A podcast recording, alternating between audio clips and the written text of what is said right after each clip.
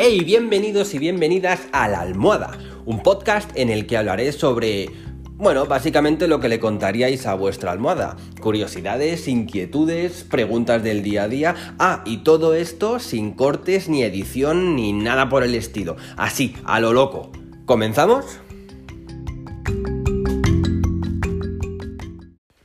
Pues aquí estamos en el primer episodio del podcast y sin saber muy bien qué decir, pero como ya dije en la intro, pues va a ser todo esto un poquito improvisado. ¿Podría presentarme? Pues sí, pero al principio, pues no sé, he pensado igual mantener un poquito el anonimato porque, bueno, como al final voy a decir lo primero que se me pase por la cabeza, pues quizá toque temas tanto polémicos o no, y bueno, a lo mejor sería echarme piedras sobre mi propio tejado.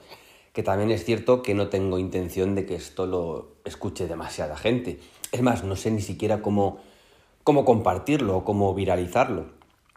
Pero bueno, no sé, al final si investigas un poco, eh, seguramente me acabes descubriendo. Yo empecé en TikTok antes de la pandemia, que también me gustaría saber un poquito quiénes de vosotros han comenzado también en esta hipercélebre red social antes de la pandemia o durante la pandemia. Al final, el, mantenernos encerrados en casa, pues dio rienda suelta a nuestra imaginación y, y fíjate que yo TikTok lo tenía instalado antes incluso de que se llamara TikTok, no sé cómo se llamaba antes, creo que era musical o algo así, pero simplemente pues por, por curiosear. Entonces un día pues vi los efectos y demás, no sé qué, las transiciones y dije, oye, mira, vamos a probar a grabar. Y entonces como que me empecé a enganchar. Y, no sé el tiempo que llevo ya en TikTok, pues igual llevo ya dos años o tres años. No sé. Que está muy bien, que al final le he pasado ya de los 20.000 seguidores, te lo pasas pipa. Pero yo creo que TikTok, y mira, este podría ser un buen tema, es una red social en la que hay que tener mucho no cuidado, pero sí mucho ojo. Yo estuve, eh, y no me importa reconocerlo, estuve con una psicóloga hace unos años, pues prácticamente cuando empecé a, en la red social de, de TikTok. Y a mí me encantaba TikTok, porque yo veía que la gente empezaba a seguirme, me empezaba a decir qué gracioso eres, cómo molas, no sé qué, etcétera, etcétera. Y ya la psicóloga me dijo, ojito, que eso está muy bien, que ahora tienes mil, dos mil seguidores, pero ya sabes que a medida que vas creciendo vas a encontrarte pues con, pues con los famosos haters. Pero yo estaba en un momento de mi vida en el que yo decía, oye, mira, pues que vengan, que a mí lo que me digan, si yo, sé, si yo sé que es verdad o yo sé que es mentira, me lo tomaré bien o mal. Pero una vez que me lo haya tomado, ya luego lo gestionaré a mi manera.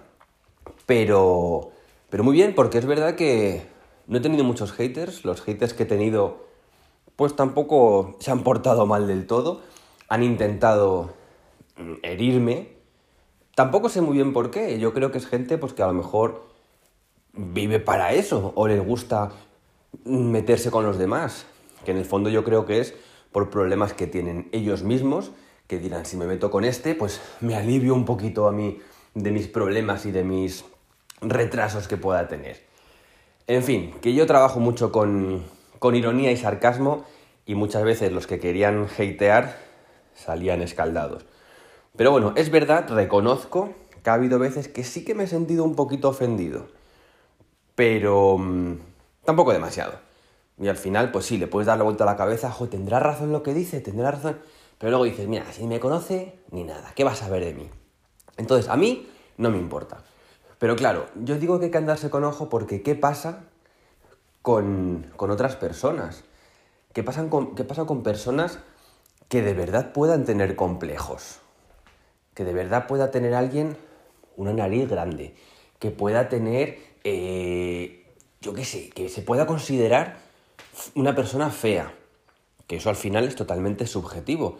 Pero si tú a lo mejor piensas, oye, mira, yo es que de verdad, pues tampoco que soy muy, sea muy guapo, y alguien te dice, juego, qué feo eres, pues igual dices, oye, igual me estoy reafirmando y soy más feo que un frigorífico por detrás.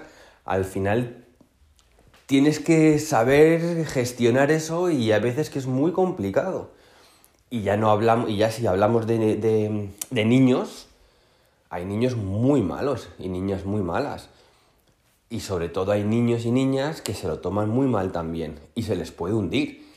Entonces yo creo que para mí TikTok ha sido un, vamos, un clavo ardiendo al que me ha agarrado y me ha cambiado la vida. Pero, no sé, quizá hay que andarse un poco con ojo, hay que saber bien cómo controlar las cosas que se suben y si decides subir lo primero que se te pase por la cabeza, atenta a las consecuencias. Entonces, quizá TikTok debería tener algún filtro un poco mejor, porque esa es otra. Los filtros que pone TikTok, yo no sé de qué dependen, pero vamos, hay veces que te quitan un vídeo por desnudez y resulta que has salido con un bikini. Hay otras veces incluso que te lo quitan por comentarios ofensivos y solamente estás redactando una noticia que has visto en el periódico. No sé, es todo muy muy opaco lo de TikTok.